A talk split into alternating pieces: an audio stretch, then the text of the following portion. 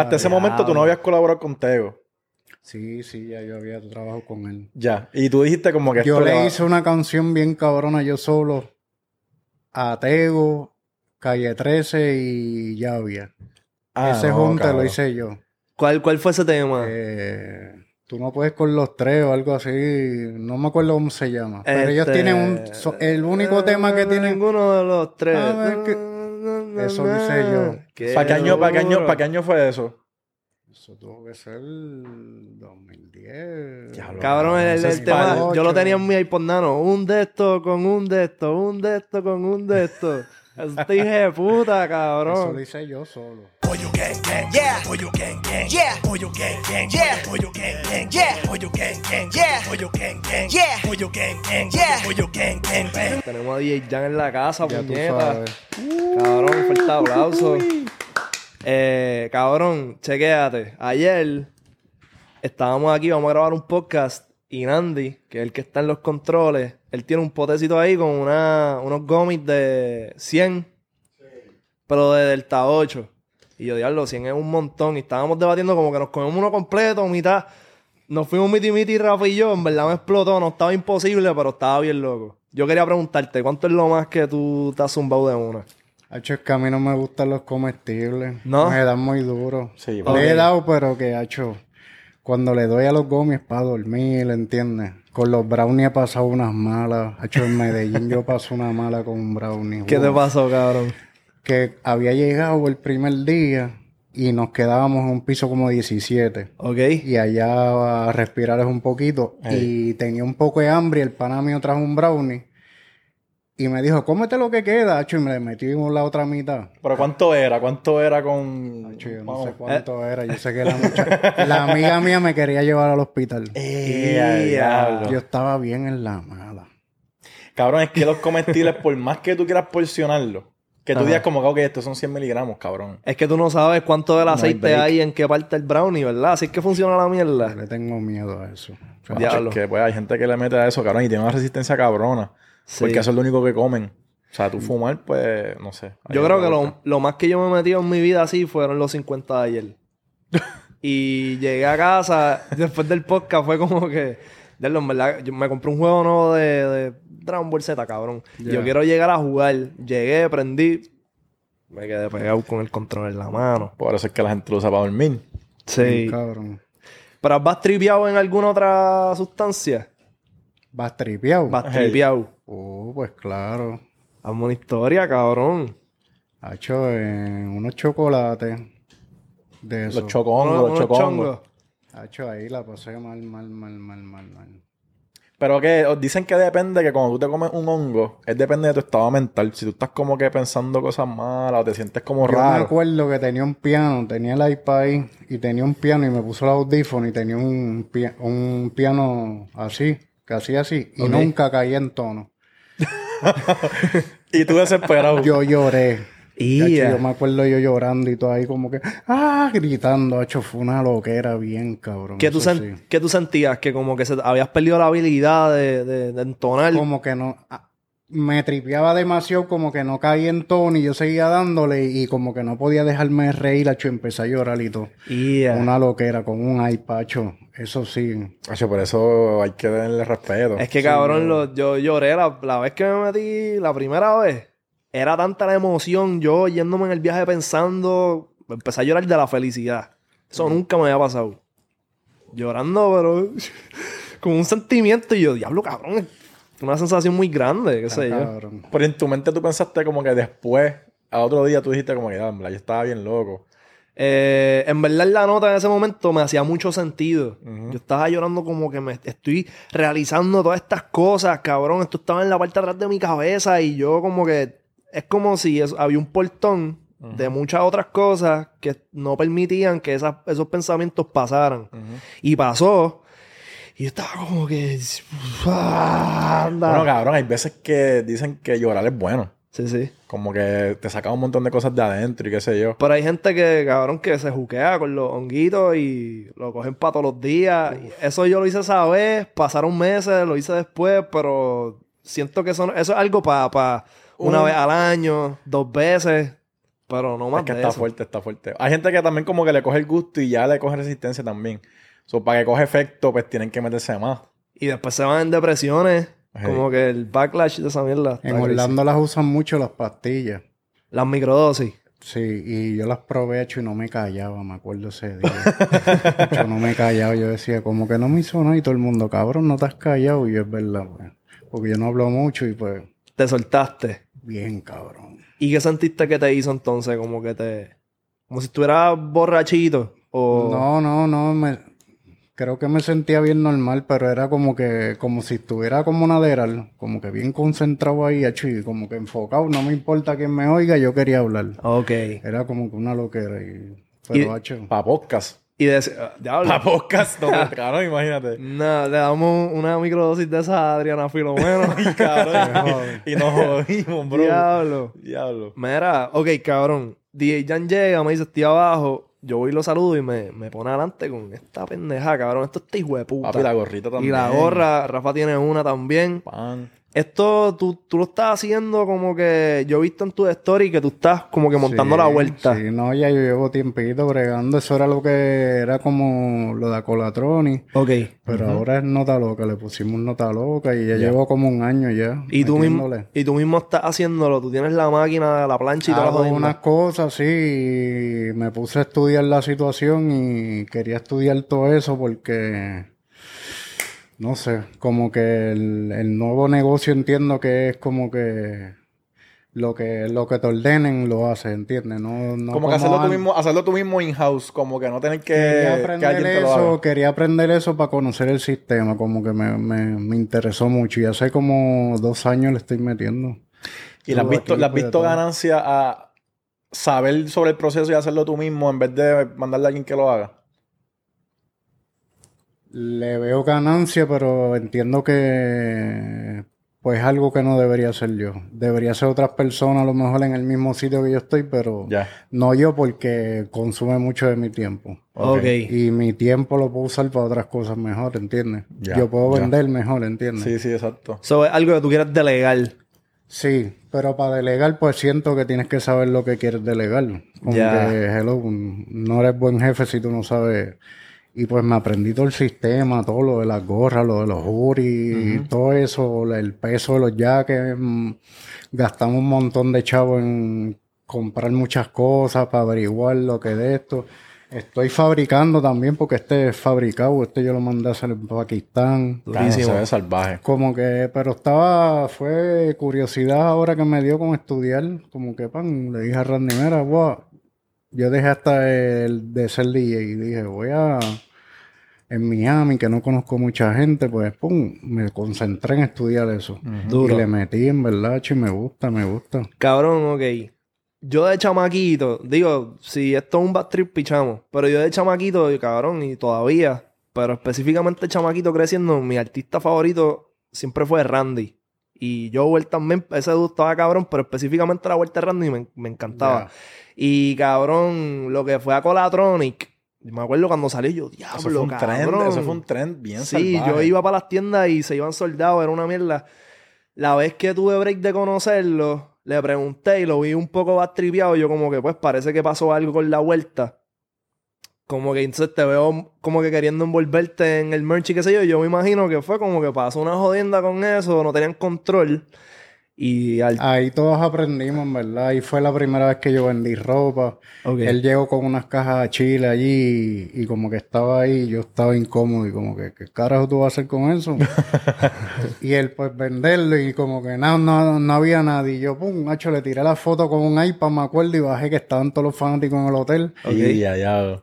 Y empecé a, a subir a los chamaquitos, pum, pum, pum, pum, pum, y empecé y, y me acuerdo, llegó un abogado y me dijo, ¿qué tú tienes ahí? Dame todo lo que te queda. Y yo dije, espérate, aquí, aquí está pasando algo. Pero dame todo lo que te queda en, en o sea, Randy había llevado como cuatro o cinco cajas. Y ya yo había ha vendido como dos o tres. Y él me dijo todo lo que quedaba, que él lo quería. Y eso fue como que bien loco para mí. Yo, "Hmm". Y empecé a vender ropa ahí, pam, pam, pam. Y me iba para todos lados, para Venezuela, para Colombia. Hecho, yo iba para todos lados con cajas. Obligado el tipo ese lo compró para revenderlo. Sí. Sí, obligado. En Chile yo vendía mucho así, que me compraban un montón y era para venderlos allá, en verdad. Ya. Y eso fue como que, boom, macho, y siempre, y de ahí aprendimos mucho, en verdad. Ok. Pero como que fue un bad trip en algún momento. Sí, sí, porque se cayó la marca, tuvo unas demandas, qué sé yo, y como que eso se quedó ahí. Ya, ya, ya. ya. Y como que eh, en cuestión de lo que aprendiste, fue en términos legales de cómo bregar la marca bien, cuestión de nombres, trademark, copyright, toda esa vuelta. Aprendí de eso porque yo tengo lo de la iMusic, después hicimos lo de los Paperboy con Coscu, y yo hice un par de cosas. Como que aprendí todo eso, pero aprendí mucho lo de la fábrica. Me gusta mucho eso de estar el tirijala de pan, mira, vamos a fabricar aquí, ¿qué? el mínimo, cuánto me ahorro, ¿entiendes? Aprendí mucho, mucho de eso, en verdad. Y en cuestión de diseño, ¿te vacila, ¿te vacila más la producción o te vacila más como que crear el diseño? Yo soy más creativo. Ya, como que tú coges el hoodie y tú dices, yo quiero esto, estos colores, y tú te pones a inventar. Ahora tenemos a Chocotoy que nos ayuda mucho en todo eso. Y él nos entrega las artes y todo eso. Y yo soy el que monto las letras, todo eso. Como que es un collab, pero me gusta mucho la creatividad. Y te vacilan las tenis. Era coleccionista de tenis. ¿Cómo Yo que? no compro tenis, pero ¿Cómo que, ¿Cómo que eras? Como que ya no... ya no me importa. Coleccionista de que tú comprabas no para ponerte, tú comprabas para tenerlo guardadito De ahí. la 1 a la 14, las tiene mi hermano todas, pero de la 1 a la 14 yo tenía todas. De verdad. Por muchacho, y era una fiebre, una loquera. Yo siempre quería estar comprando tenis, como que me, cuando me fui por Orlando me dio con eso. No sé por qué. ¿Y por qué te quitaste? De momento me fui de Orlando, no sabía qué iba a hacer con mi vida y vine para PR y dejé todo allá. Me vine con un bultito como... Ya dejaste la colección. Sí, ahora colecciono otras cosas. Ahora tengo mucho Funko Pop, ahora tengo muchas máquinas, Ya. ahora tengo muchos micrófonos, audífonos, ¿entiendes? Estoy como que en otras cosas, no sé. Como que esa es tu colección nueva. Como que sí. ¿Cuál, es. ¿Cuál es el Funko más cabrón que tienes? Tengo el de Kentucky, que creo que vale unos mil y pico. Y tengo uno de... De hecho, tengo el de Yadiel Molina. Uf. Qué duro. Tengo un par de Osuna. Pero compré. de Yadiel, ¿con qué outfit? Mm, ¿Con el de los cardinales normal? Sí, cardinales, sí, sí. Duro, duro, duro. Tengo parte en uno de Mickey Special Edition de eso que salió de Disney. Tengo par, tengo par. Y, y de las tenis, ¿cuál fue la más cabrona que compraste? Más cabrones, yo ahora las tengo. Yo tengo unas off-white que me, que me gustan mucho. Le di para abajo, pero duro. Ya. tengo par de Yeezy y eso. Ya. Pero ahora me importa la comodidad, como que estar tranquilo y ya yo no salgo mucho ni nada. Yo no pariseo ni nada. Ya. Y- le, le estás metiendo al 3D printing, ¿verdad? Tengo 3D printer gracias a Nelson y a Alvin.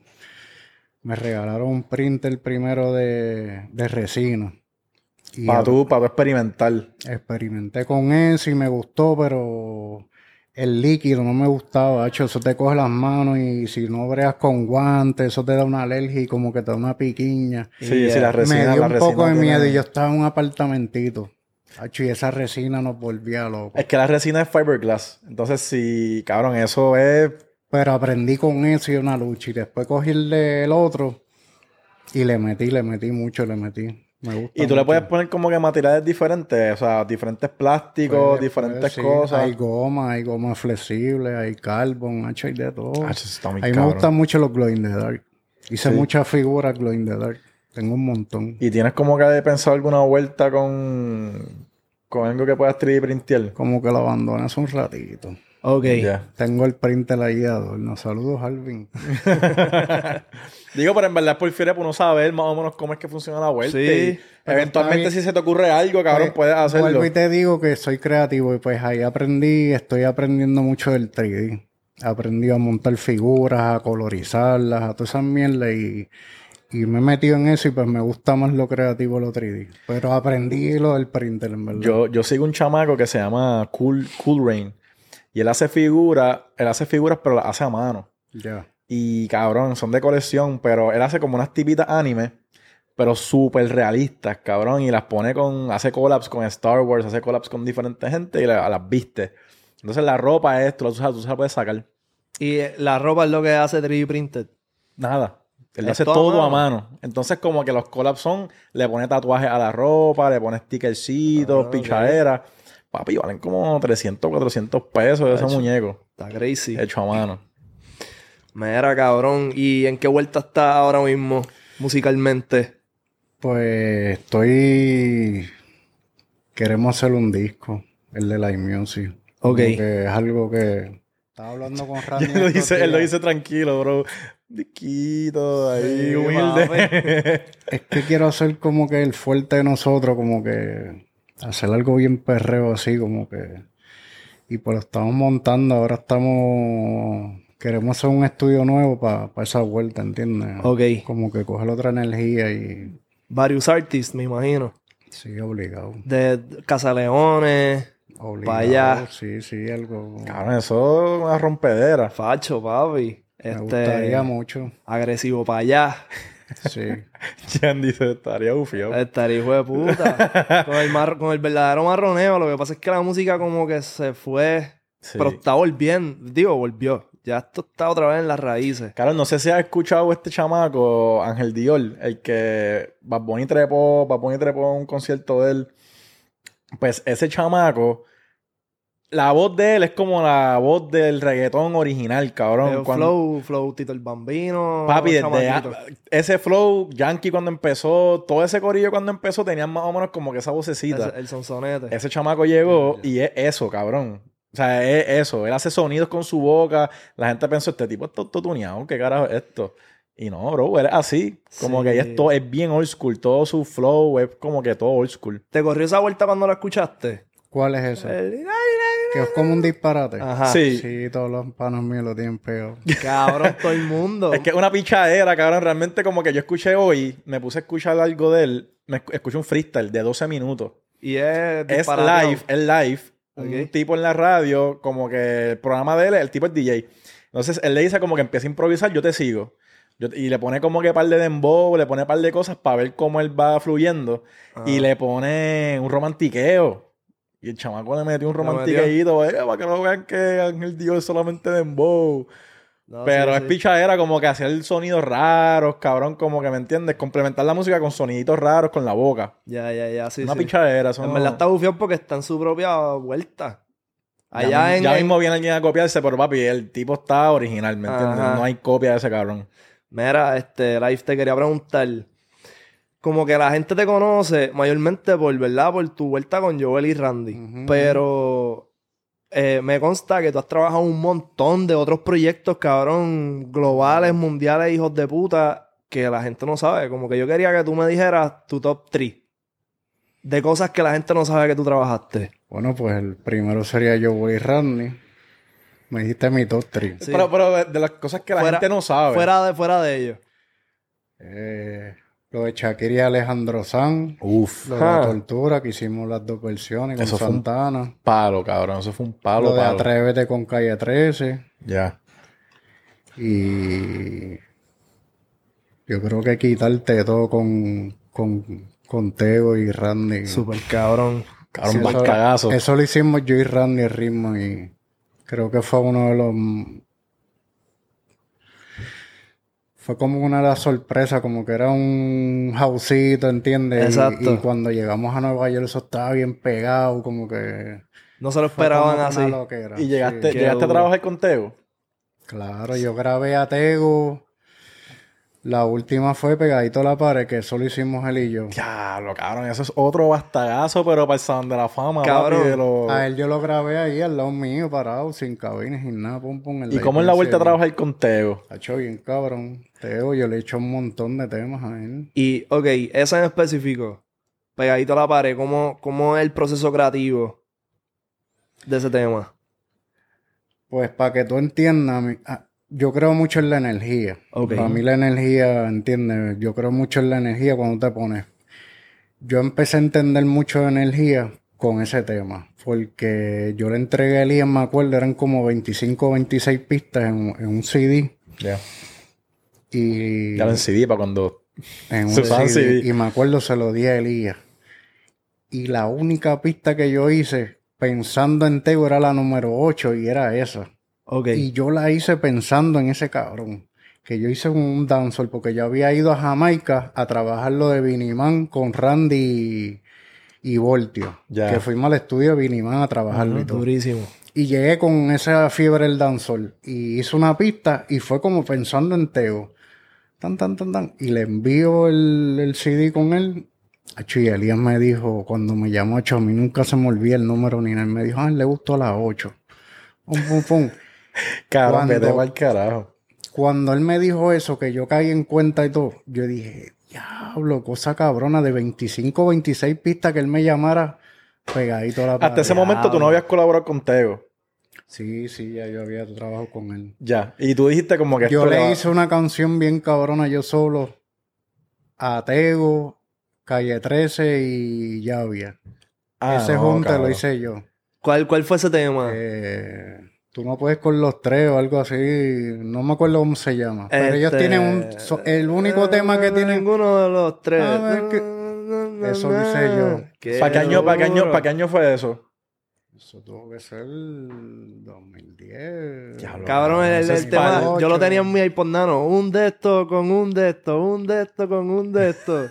Este hijo de puta, Eso cabrón. lo hice yo solo, ese tema. Qué cabrón, y qué junte, cabrón. Ya había calle 3 y Tego. Sí, cabrón. cabrón. Es un junte.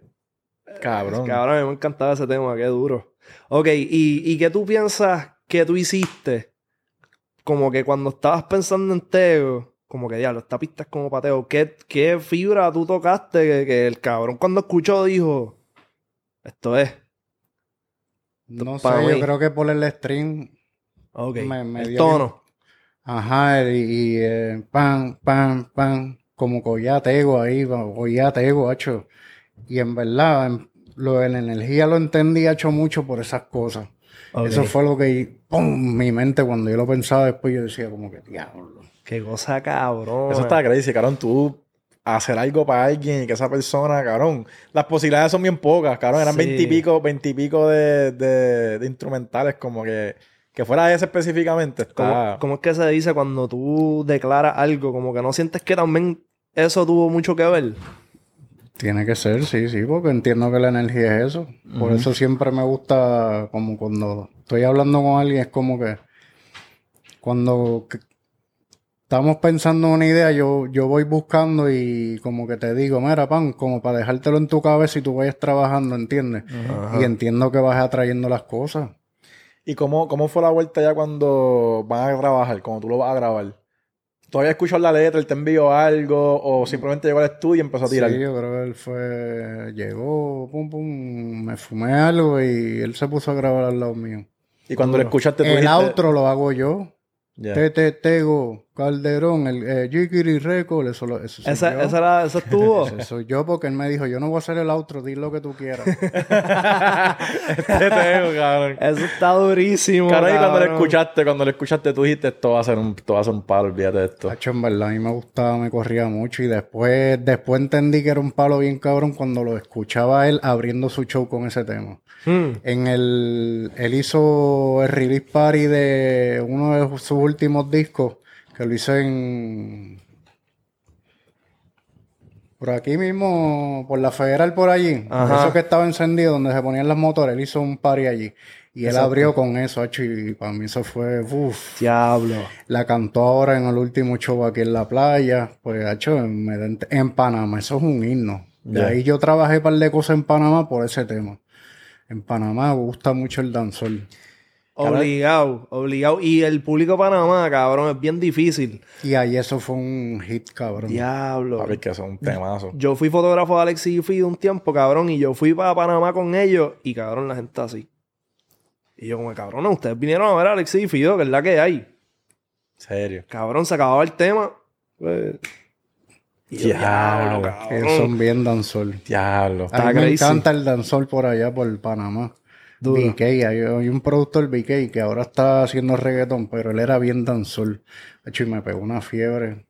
Este, este cabrón, Anonymous, estuvo con nosotros en Miami y nos contó que grabó con un chamaquito de Panamá que está partiendo, que está en los top globales. Allá, allá, allá es otro ambiente. Él dice que está, o sea, el chamaco con el que él grabó está por encima de ese hecho y todo este corillo, como que el tipo está en la suya. Tengo otra vuelta. Y no es algo que nosotros conozcamos, nosotros estamos en la burbujita, ¿me entiendes? Hay Ahí gente partiendo. Nosotros en- tenemos un pana que se llama Mr. Psych y es bien duro allá en Ecuador y en y acá no suena ni nada. Y él, él para allá, yo le hice un tema con De La y eso. Hacho, él tiene una canción que yo la oigo ahora mismo y me activo y todo. y ese tipo es de allá. Ya. Cabrón, ¿y alguna vez has hecho un tema que tú has dicho, papi, esto es un palo y no se mueve tan bien? Un montón de veces. O al revés. Como que eh, esto es una mierda. ¡Ya! Diablo. ¿Alguno que te acuerdes? Hacho, no sé, porque es que yo siempre he sido bien celoso. Como que yo siempre, como que si no siento un tema, no lo termino. Ok. Como que yo soy bien pitcher, ¿entiendes? Algo me tiene que llegar para yo terminarlo, ¿entiendes? Y como yo siempre era el que terminaba los temas y los mezclaba, como que no creo que tuve esa sensación así de que "Ah, esa mierda. Ya, ya, yo ya. nunca ya, ya. trabajo por... Como que si no era, buen- si no, cumplir. si no era bueno para ti, no le iba a, no le iba a a mí me hablan para trabajar ahora y yo le digo, tengo que oírlo y todo eso, en verdad. Yo no, no, que dame precio. Y yo le digo, yo tengo que oír el tema. Hecho, no, eso yo no te voy a dar precio ni nada, porque es que si me falta el respeto a mí, eso no tiene valor. Eso Duro. No, me vas a poder pagar a hacer una porquería. ¿Y qué tú, qué tú buscas ahora mismo? Como que para tú, o sea, cuando te escuchas al chamaco, quien sea, como de, ¿qué es lo que tú buscas? ¿Originalidad o tú buscas flow? ¿Qué tú buscas? Uno no busca nada, uno desarrolla algo que, hello, es como ver una pintura, ¿entiendes? Tú sabes que está cabrón o no, ¿entiendes? Eso tú lo vas desarrollando y tú vas desarrollando el oído, ya tú sabes, hello, si el tiro bufiado, pues yo sé que yo puedo hacer una pista mejor y pum, pum, mejorarlo. Pero no es como que tú vas buscando nada, porque en verdad Eso es si la persona la tiene y lo que está haciendo está bufiado, vamos a darle. tú oyes a alguien y lo vas a sentir. Si a ti te gusta la música y la ama, tú oyes a alguien y dices, hey, Ya. aunque no esté pegado ni nada, tú dices, "Eh". Ya. A ti si te queda algo en la cabeza, eso tiene algo, ¿entiendes? No tienes que buscarle mucho. Exacto. Y pues es lo que yo siempre, la idea es lo más que vale. Si tú tienes una buena idea, buena, tú la puedes desarrollar. Aparte de lo, aparte del urbano, como que te quiquea algún otro tipo de música así, Hecho el house, house, bien cabrón. hecho, pero hijo de puta, yo tengo tantos, tantos ritmos de house. Yo siempre estoy haciendo house. Sí. Me encanta. Yo cojo las canciones de reggaeton y la hago. Si la gente supiera. yo, cojo, yo- yo cojo las canciones de reggaeton hecho, y las hago house. Y ¿Qué? quiqueo. Yo tengo un montón de Como que cuál es tu top, tu top así que has hecho que... Lo que pasa es que eso no sale, ¿entiendes? No, no, por eso, por eso. divertirme. Pero tengo muchas. Hace poco hice la de Hijo en la disco, que es de Yo Voy Randy Vieja. Y, y hay una muchacha aquí en Puerto Rico que se llama Zoe, que es DJ. Ah, me Sí, sé cuál es, sé cuál es, me sé dijo, cuál es. tírate esta, chula, y me quiqueó mucho, en verdad. Y la tienes para tú escucharla cuando estás en tu ella- casa. ella estaba en el, ella estaba en el market, una vez que nosotros estábamos allá, Ah, sí, sí, me acuerdo. ella. Sí, de- sí. del Pequito Rizo, sí. Que le, le mete, le mete. y estaba sí, rompiendo sí, me allí. quiqueaba mucho. Yo hice un montón de temas así que ella me decía, mira, haz este. Acho, hice mucho. Caramba, vamos a hacer un hijo en la disco house. Me quiqueó, en verdad. Eso está... Caramba, ¿te tirarías como con un EPcito de algo, algo así? Sería bueno. Eso es lo que fue lo, lo que le dije a ella, como que vamos a montar muchos temas y los sacas tú, ¿entiendes? Caramba, te voy a decir algo, como que he notado, por lo menos aquí en Puerto Rico, que lo que está pegando es tener un sitio que tenga dos, dos espacios. Un espacio para reggaeton o música urbana y otro espacio para house. En un mismo local. Como el colmado. Como el colmado. Entonces Ajá. ahora creo que Yo he Evo... tocado allí par de veces. está Pues eso. Pues Evo, creo que ahora quiere hacer el mismo, lo mismo, como que tener un cuartito de urbano, un cuartito de house. Te cansas de una, vas para otra, y es como que ese, ese cambio de vibe. Cabrón, ok. Yo nos jangueaba hace tiempo. Los otros días, Katie, saludos a Katie, nos invitó a. Cabrón, a, a irnos a janguear para celebrar como que logros de su podcast y qué sé yo. Y fuimos al colmado. Y yo nunca había visto ese concepto de miti miti. Como que yo dije, déjame ir para esta parte de este espacio aquí. Yo nunca he ido. Fui y sentí eso, como que, ok, esto es como electrónico tienes aquí. dos DJs, o sea, tienes dos DJs que, cabrón, le meten. O sea, llevan Por gente eso. que le mete de verdad. Y papi, un party Pero me, salvaje. me confundí. Yo dije, "Cu- ¿dónde es que se supone que yo janguee? Papi, donde tú te sientas, cabrón, ¿cuál es tu mood? Cabrón. Si tu mood es, eh, Y ¿me está entiendes? cabrón que está en reggaetón aquí y cruzas así un cantito y está el house ahí, no oyes el No, reggaetón no. ahí como que tú... Cabrón, y es como un brequecito, como que no es el mismo vibe. Tú estás en lo de perreo y es como una, una vibra, vas para allá atrás y es Pero es otra. ahí que tú estabas oyendo el reggaetón y mirando los del house y tú dices, ¿qué hacen esa gente? Cabrón, sí, como que tú no te estás moviendo como que para este ritmo. ¿Qué carajo es eso? Pues me tripea que tires lo, que diga eso, pues cabrón. Estaría súper hija de puta. lo pri- de las primeras veces había una, una discoteca en Orlando, se llamaba The Rose.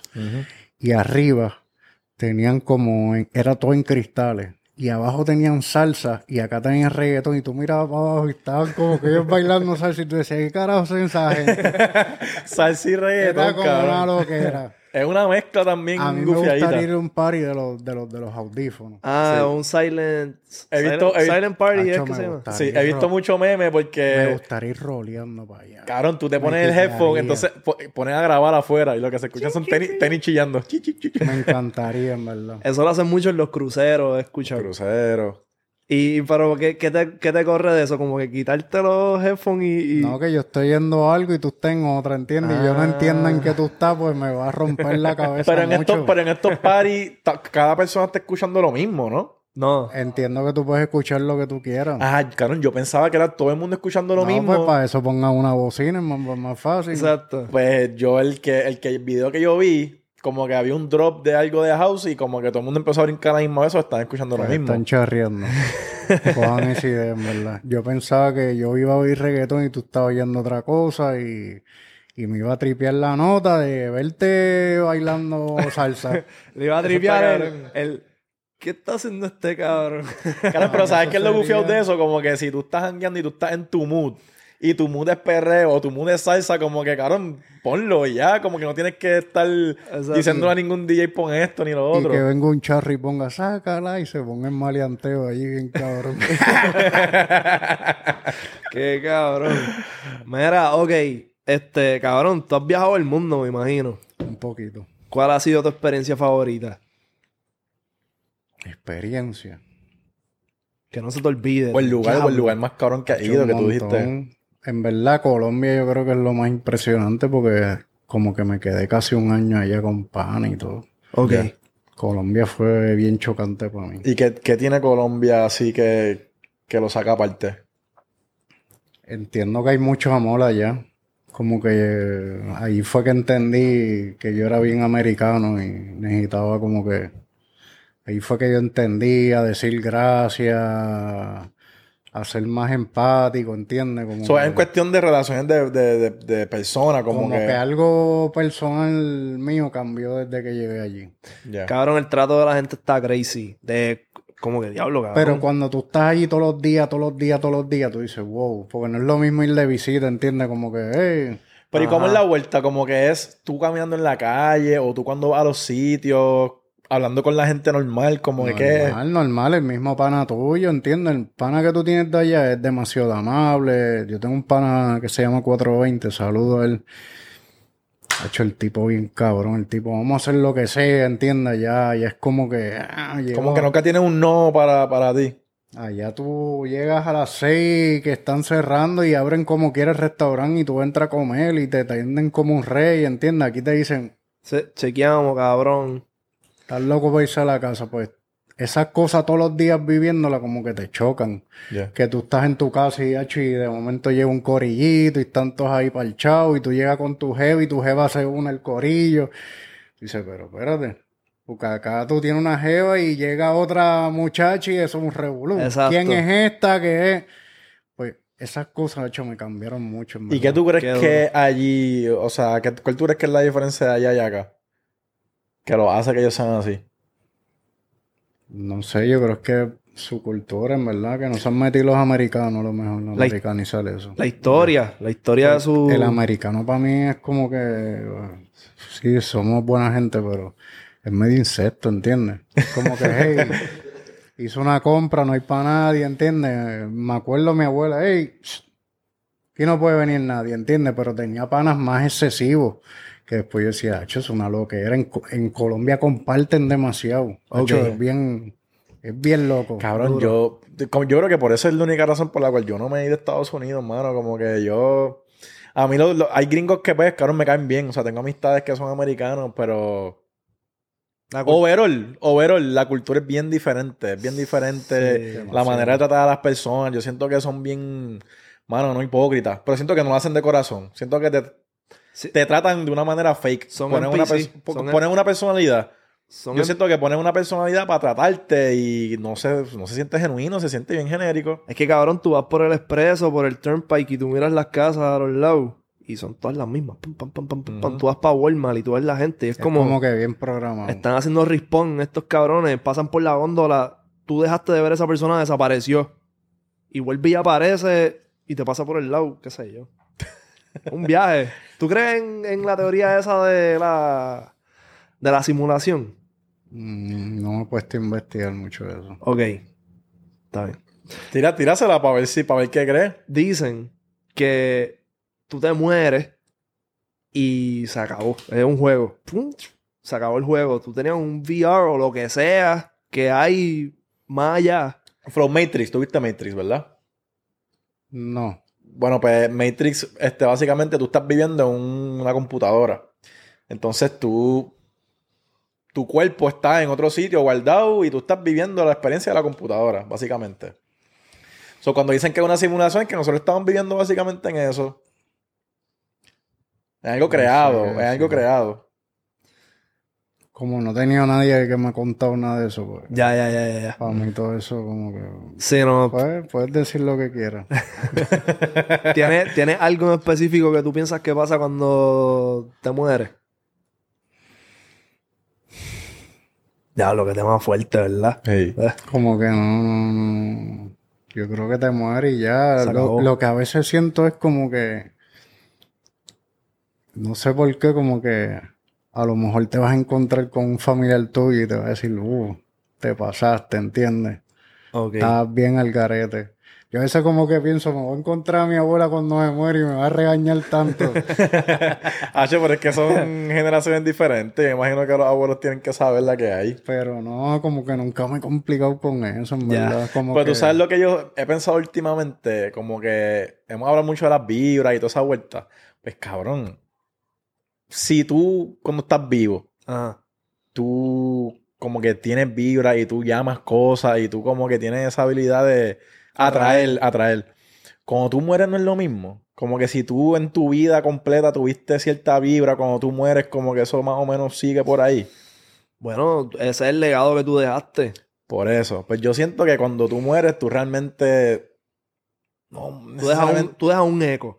Exacto, a menos que tú hayas sido una persona negativa, claro, pues tu eco fue negativo, pero me entiendes, si tú fuiste una persona positiva, ayudaste, impactaste por lo menos una persona, cabrón, pues esa persona te va a acordar de ti por el resto de su vida, se lo va a contar a sus hijos, ¿me entiendes? Como que algo va a haber. Sí, este, yo sigo mucho a steve y él cuenta que esa es como que su religión. Él quiere dejar su legado bien presente en la tierra, cosa de que el día que él muera, la gente lo recuerde por, por todo lo que hizo, todo el contenido, todas las loqueras, todo- como que Steve es un nombre bien grande que no se va un reverb bien hijo de puta. Yo. ¿Tú sientes que, por lo menos en la música, tú, o sea, ya con los temas que tú has hecho y las colaboraciones y todo esto, tú estás ya inmortalizado, como quien dice? Yo creo que hasta el final del mundo. Ujú. Hasta el último día yo creo que eso va a estar ahí. Duro. Como que yo siento que marcamos una parte de la historia, una época, ¿entiendes? Hay gente que sus mejores momentos los pasaron con música nosotros, ¿entiendes? Bien cabrón. Como igual que yo, que yo oigo canciones y me acuerdan muchas cosas, ¿entiendes? Claro, a ti te dicen un año. A ti te dicen un año y tú piensas como que, que- que- en qué tú escuchabas por ese tiempo. Cabrón, 2009, 2010. Ujú. ¡Ja! Papi. Cabrón, cuando, cuando dijo vamos a hacer un hijo en la disco, cabrón, yo me transporté, cabrón. Yo dije, espérate, diablo. Y es como que, cabrón, tú, o sea, tú escuchas ese cantito, vamos, cabrón, y eh, tú te transportas por otro, por otro. Los por otro tiempo. paribos, cabrón. También. Diablo, cuánto culo no perriamos, cabrón. Pero la, la música, cabrón, como quien dice, está en su peak, pienso yo, en cuestión de, de- de audiencia, de reach, con las plataformas de Spotify y Apple. ca- ca- cabrón, yo no he escuchado un tema, digo, digo, Puede que sí, uno que otro, pero cabrón, no he escuchado así muchos temas que me hagan sentir eso que tú dices, como que esas sensaciones de que te lleven para atrás, como esos temas de esos, de cabrón, de esa época en específico. Yo no sé si es que, Es que como nosotros... estaba en crecimiento, yo era un chamaquito Yo y creo como que, que me impactó eso. más. Pues, Yo creo que eso porque yo me he puesto... Obligado. me he puesto- eso fue, que era un Yo chamaquito. siempre lo he pensado, yo digo, los muchos que critican, ah, que no están haciendo canciones así, y es que el impacto tuyo no va a ser igual No que cuando tú mismo. estabas jodiendo todos los días por ahí. Ah, Exacto. ¿Entiendes? Ahora estás tranquilo y hoy una canción normal, pero hello, antes tú estabas jangueando con una jeva, con un party. Hello, pues claro que va a crear más impacto. So, ¿Tú crees que ahora mismo se está haciendo música que impacta de esa manera? Pero lo que pasa es que a nosotros no, a Mm. los chamaquitos. Cara, pues está pensando en nuestros papás. Como que, cabrón, ellos escuchan una canción de Aerosmith, escuchan una salsa vieja y Es se verdad. vuelven locos. Por eso es que todas estas bandas, cabrón, Metallica, toda esta gente, ellos siguen un tour. Y hacen, cabrón, tienen setenta y pico, casi 80 años, pero están en tour todavía. Y los conciertos abarrotados de gente, cabrón, que pesa época, ¿me entiendes? Para revivir esos tiempos. Qué duro. De aquí a, cabrón, 15 años, si yo voy y Randy hace un concierto, baby, tú y yo vamos a estar allí. Y aunque, cabrón, no, no tengamos rodillas, vamos a estar dan- tra- tratando de darle hasta abajo, ¿me Nos entiendes? compramos Ya, ya. unas nuevas. Ya estoy viendo un par de doñitas allí. Ah. Mira, cabrón, ok. ¿Cuál es tu...? Es como lo antes la de la ropa. Cuando a Colatroni se vendía mucho small, eh, eh, medium y eso. Y ahora, hoy mismo me pasó que Randy me dice, dame un jacket X large. Y yo no tengo. tengo los otros size, ¿entiendes? Pero, hecho, ahora son más grandes, ¿entiendes? Ahora es Todo el mundo- Tobagui, era Tobagui. Bien cabrón. Sí, pero que todo el mundo creció, ¿entiendes? El que usaba También, small ahora es. X large, ¿entiendes? Y como que todo cambió. Pues así La es. dieta, la dieta. Bien cabrón. Mira, ¿cuál es el strain, digo, si sabes, de hierba más cabrón que te has fumado? Yo no sé. No sabes. Yo he probado tantos cabrones que en verdad no sé el nombre. Tú, ok, está bien. es que cabrón se lo había dicho a Rafa y yo como que diablo, deberíamos, cada vez que tengamos un invitado así bien hijo de puta, le preguntamos cuál es el strain y después los probamos. Yo llevo dos años en Miami viviendo y tengo un pan allá que, que veo Ok. y siempre tiene bien diferente. Hacho, pero Parte. bien cabrona. Y como que nunca me he casado con uno, ¿entiendes? Como que... Ok. Cabrón, ¿y te, te vaciló la vuelta en Miami? Como que te, te gusta vivir allí, o estás allí como que por Pues necesidad, por negocio. decir, yo llegué para allá hace dos años y, y como que en donde yo vivía siempre era el estudio, desde casa de mi abuela. Desde chamaquito era el estudio ahí, como que siempre estaba rodeado de gente. Y llegó un punto que yo no podía estar solo ni nada. Y hace como siete años que me mudé por Orlando, pues fue eso una de mis incomodidades, como que... Porque yo siempre tengo que estar con gente para trabajar. Yo no puedo tener a alguien al lado mío trabajando, pero necesito a alguien en el sitio. Por lo menos en el área. Al lado mío no puedo. Yo me bloqueo. Pero si está por ahí, pues me siento mejor. Y tenía una incomodidad. Y, y era como que empezar a bregar, a tener tiempo solo, a ver si yo... Y aquí en Miami fue que en verdad... Ah, no tienes a nadie, ¿entiendes? Porque me quedaba solo. O sea, fue como un training para ti, como que para tú acostumbrarte a poder trabajar solo, pues necesitaba ese espacio. No para trabajar, para bregar conmigo mismo, para empezar a pensar por mí. a- Me ha calmado mucho. Yo antes era más, ¿entiendes? Ahora yo soy bien tranquilo. Ahora siento que no me molesto hace un montón de tiempo. ¿Y qué hiciste? ¿Te pusiste a leer o como que Yo- buscaste ayuda psicológica? Como que, ¿cómo fue la vuelta exactamente? Yo siempre he estado buscando información, yo busco mucho, pero tengo un par de amigos que siempre me han... Cuando llegué de Orlando para PR, mi amigo Prince me dio unos libros que siento que me switcharon la vida. Y ahí siempre he estado buscando, y siempre busco mucha información. Yo sé hacerle todo, me gusta siempre. Pero siento que solo, pues, llegué a entenderme como que siempre he dicho, la soledad da el verdadero entendimiento. Yo estaba al revés, siempre mucha gente. No, y, y también dicen que persona que no puede estar sola y estar cómodo con su soledad y consigo mismo, no va a poder estar con alguien tampoco. Mira, ¿y puedes zumbarte los nombres de los libros? Acho Prince me dio uno que se llama Tu zona es Que lo, Ok. que lo he visto un par de veces y par de gente me han dicho que lo ha ayudado mucho. Y el otro que me dio es Padre Rico, Padre Pobre. Hacho durísimo. Y me enseñó como que mucho a, a- a ver el, el dinero mejor, ¿entiendes? No estar comprando tenis. Y eso es un clásico, eso es un clásico. Sí, yo eso... Cabrón, siempre lo mencionan. Yo empecé a leerlo porque me lo dijeron. un switch. Ahí fue que yo, Oh. yo siempre como que vivía de chamaquito, no sé, como que, como que no importaba el dinero, ¿entiendes? Como que a lo mejor vi problemas en mi casa, como que siempre era el dinero y como que eh, no me importaba después, como que Yo, yo realmente lo más que aprendí del libro fue este como que think outside the box. Como que mucha gente piensa como que tú vivir en un 8 a 5 y tener tu salario es como que suficiente, pero realmente esa no es la manera de tú salir de la pobreza. O sea, si tú quieres salir de la pobreza, tú quieres hacer algo que te lleve a otro nivel, tú necesitas pensar afuera de ahí, ¿me entiendes? Como que no puedes ver el dinero como yo un sueldo. He- yo me lo he vivido a pecho toda la vida. Bien cabrón. Porque yo nunca he ido así como que un trabajo por ahí. Tú nunca has tenido un trabajo normal. De esos de- Chamaquito tuve, sí. Trabajé en Amigos, trabajé en Casa de los Tey, trabajé en una imprenta con Jowell que yo creo que ahí fue el switch de nosotros. Jowell yo siento que él aprendió mucho y yo también. Ok. Como que ahí estábamos, yo llegué a hacer un trabajito y me pusieron rápido de jefe de todo el grupo. Yeah. Como que nos dieron más y Jowell ya estaba bien metido. Y ahí aprendimos de imprenta, de toda esa mierda, de las artes, todo eso. Y como que ahí fue que le empezamos a meter a la música. Yo lo conozco a él de chamaquito, a los 12 años, y después conocimos a Randy el mismo día. Como que fuimos aprendiendo, pero nunca, nunca tuve como que un trabajo así. eh, Que by the way, dato curioso, DJ Jan es de Guaynabo. Ya. Yo, yo llegué a los 12 años a Guaynabo, sí. Ok, ok. Pero que la gente piensa que no, que no hay. Que el, el reggaetón no viene de Guaynabo, no hay nada del Sí, género que como- venga de Guaynabo y Como sí. que donde yo empecé a pensar fue en Guaynabo. Duro. Yo soy de Guaynabo y ahí conocí a Joel. Yo me metí a la piscina de él. Él vivía en la otra urbanización y yo no tenía piscina todavía. Y me metía para allá chamaquito y lo conocí, pan, y él, pasaba- él se pasaba cantando. Y yo, yo voy a ser tu DJ. Qué a los duro. 14 conseguí un empleo de verano, me acuerdo, a los 14, en Guaynabo. Fui a trabajar dos o tres días y me pagaron como quiera. Pum, pum, pum, y ahí compré los primeros platos.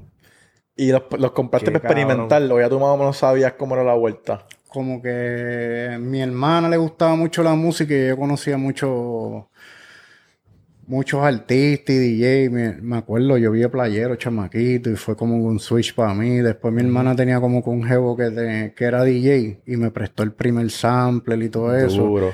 Y como que eso fue switchando. Y 14 años, yo me acuerdo, yo iba a la escuela y yo ahorraba a los chavos el almuerzo para ir, para comprarme una luz, una bocina o algo así. Y como que cuando conocí a yo por ahí fue, nos fuimos los dos. Qué cabrón. Cabrón, Y- joseo desde chamaquito, cabrón, importante. ¿Y a qué edad fue tu primer palo? De música. Sí. Bueno, yo diría que nosotros nos pegamos el 2005, no sé qué edad yo tenía. Pero yo me oí en la radio con mi abuela, me acuerdo, Nicky Jam y Indio. Fue en la radio y fue como para el 2000 por ahí. Que me acuerdo que lo oí con mi abuela, hecho, y ¿Y qué te decía, qué te decía tu familia de la vuelta?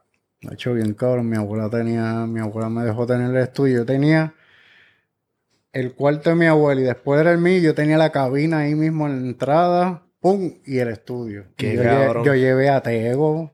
De hecho, mi abuela cuando lo vi en la escalera se asustó.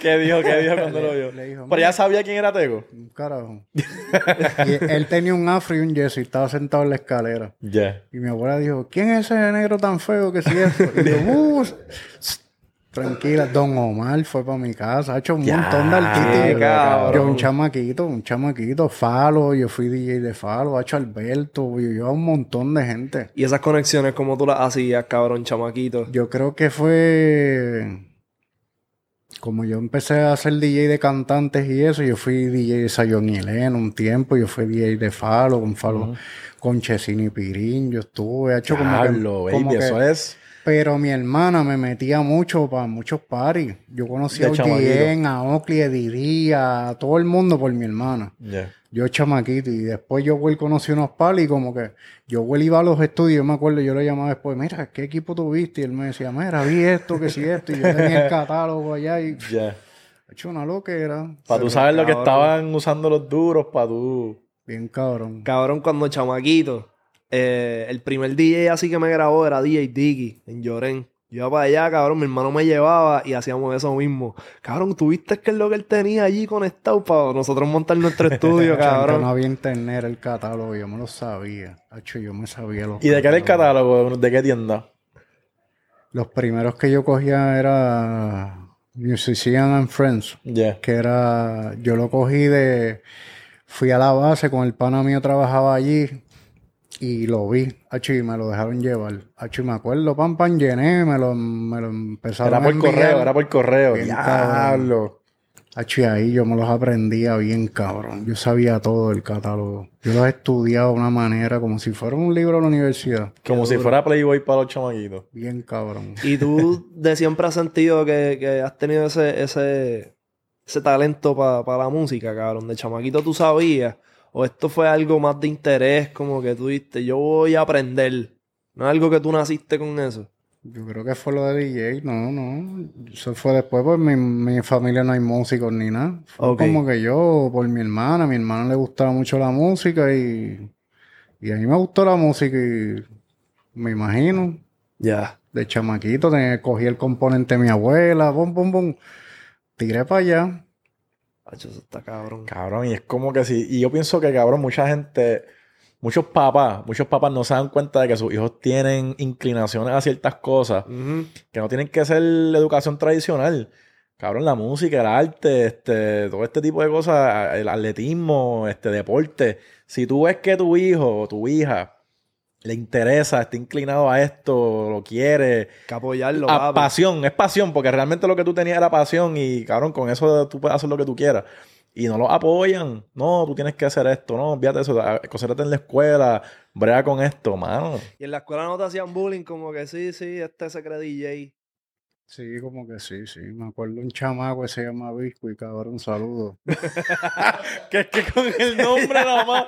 Se llamaba Biscuit, Con el cabrón. nombre nada más, pues el bullying era para él. Me decía DJ, mata la changa, y yo me encojonaba. Me quedaba callado y todo, pero me decía eso y yo. DJ mata la changa en vacilón en esta duro. Y me lo decía y me encojonaba, pero somos panas ahora bien Siempre fuimos panas, sí. Ya. Pero lo dejé de ver, hacho, y lo vi grande, hacho, y yo como que cabrón. ¿Y qué te, qué te dijo cuando te Mátate la así? changa tú, cabrón. Hacho, eso mismo yo le dije, te quedaste matando la changa tú. Pero somos, hacho, somos fuego, en verdad, ese cabrón, yo lo quiero con cojones. Qué duro. Pero Cabrón, yo creo que era la, la inyección para nosotros meterle más también. Obligado. Sí, el hate es Pero bueno. me, me bulleaban porque en Guaynabo estaban pensando en caballo y todo eso. Y yo estaba pensando en un piano, hacho, otra lo que era. Yo iba para la escuela y yo era un extraterrestre. Ellos me querían hablar de Fortran y yo, no, no, no, era esto. Hablamos del catálogo, baby, que Como el que no catálogo. entendían, no entendían en verdad, yo creo. Y Cabrón, y pff, volvemos. La gente que se siente que está fuera de sitio. Papi, no, que si yo voy a la escuela y todo el mundo está hablando de que si más papi, que yo si esto. clase con cojones. Tú dices, ¿y no hacía? estar hecho para mi casa y eso. A meterle, a meterle a lo tuyo. Duro. Yo estuve tres años en séptimo. Ya, Imagínate, yo, llegué a, yo llegué a Guaynabo y fue bien chocante. Pues yo venía de Río Piedra Ok. y era más otra cosa. ¿Y qué te decían tus pais? Como que ellos, ellos estaban como de confiados de que. con mi abuela. Y tu abuela, y tu abuelo sabía que eso era lo tuyo, que pues. Mi abuela me alcahueteó siempre, pues mi primera consola Tascam costó mil y pico y todo, y ella me la Y- compró. y pese tiempo, Cabrón, baby, en, mil y en el pico. 90, en el 90 y pico. por allá, Y para ese tiempo, esos primera. son par. Yo me sentaba a hablar horas con mi abuela. Abuela, yo creo que esto, pam, pam, pam, achi, y los primeros platos, ella me ayudó. Qué Ha hecho duro. una loquera, ella me llevaba a buscar equipo, pues alquilado. Ella me llevaba todos los sábados a Downtown Record a buscar discos. Ya, ¿Está viva todavía? Cabrón. No, mi abuela murió hace como 10 años. Ya, pero Que cabrón, pa- descanse, pero cabrón, para que tú veas. lo Son, que, lo- son, son un ángel, cabrón. bien brutal, bien No, brutal. Como que las personas no saben lo que tú dices, la importancia de, cabrón, del apoyo de tus familiares, o no necesariamente familiares, puede de ser alguien, pana. de alguien cercano, cabrón, alguien cercano a ti que sepa que tú tienes potencial en algo que te apoye. Cabrón, o maybe no lo tiene, Después pero lo desarrolla. Le choqué el carro a mi abuela. Bien cabrón a choperle. Y llamé a mi mamá y le dije, venme a buscar. Y mi mamá me fue a buscar. Y habíamos tenido un par de estudios. Ahí hicimos el estudio que hace mi mamá. Y ahí fue que nosotros nos pegamos. Ahí fue que empezó a ir Arcángel, De La Gueto. Ha hecho un montón. Ahí se grabó Dale Calor de esto, el Fader. Ha hecho, me acuerdo, con la puerta abierta. Ha hecho una loquera. Cabrón, ¿y cómo fue, grabar con, cómo fue grabar con el Fader? Una loquera. Andaba con un corillo, cabrón. Con, con los 40. Con los 70. Que, Pero ahí hicimos todo. Allí, allí en verdad fue la magia. En casa de mi mamá. De hecho, mi mamá se iba a, la- mi mamá se iba a trabajar y habían 19 personas en la sala. y la gente respetaba, como que Sí, esta es tu casa, como que... Obligado, pero era falta de respeto porque ya estábamos allí. pero mi mamá era loca con un hecho que estuviéramos allí. Mi mamá el día que nos fuimos lloró y todo. Es Pero- que imagínate, como que muchos papás quieren que sus hijos, cabrón, Sí. sea lo que sea, aunque que estés con tus panas aquí, es lo más cabrón. Mi no estás por ahí es en la calle. Nosotros, mi mamá adora a Joey Randy, a Randy, ha hecho a mí, ella. El orgullo de ella, ha hecho bien cabrón. Cabrón, pero dijiste con la puerta abierta. Como que con la Porque puerta nosotros abierta. teníamos un estudio bien chiquito. Yo tenía un estudio 10 por 10 y la mitad era la cabina. Y ya. Ya, diablo. Papi, teníamos que grabar con la puerta abierta. Hecho, mi mamá llegaba al trabajo ahí, pam, pam, hecho, y cuando abría la puerta, ha hecho un humo cabrón. mi mamá me decía, ¿tú te crees que yo soy pendeja? Y yo bien chica, loco. mami, que pues, ¿Qué? esta gente está fumando, no le puedo decir nada. Hecho, pero todo fue bien nítido, hecho, en verdad. Qué me duro. encanta. Mira, y este, peleas, cabrón. ¿Te- ¿Has visto peleas? ¿Te- ¿Tú eres como que de pelear o no? Yo de pelear, no, Ajá. hecho, nunca he sido de pelear. Ok. Peleé un par de veces fuego, sí. Peleé par de veces. Una vez peleé, me acuerdo, donde yo vivía en Río Piedra, con tres chamacos. Y a diablo. Y mi padrastro estaba en la esquina y decía, defiéndete, defiéndete. Sí, cabrón, no lo ayudó. Hacho, y me dijo eso y yo dije, ok.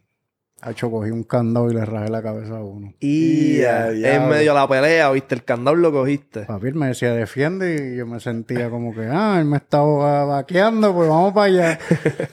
pero sí, Hacho, antes como que era medio loquito, sí, pero después como que nunca me ha gustado pelear. Ya. Y como que ya no veo peleas ni nada, como que no, no tengo la mente en nada de Ujú.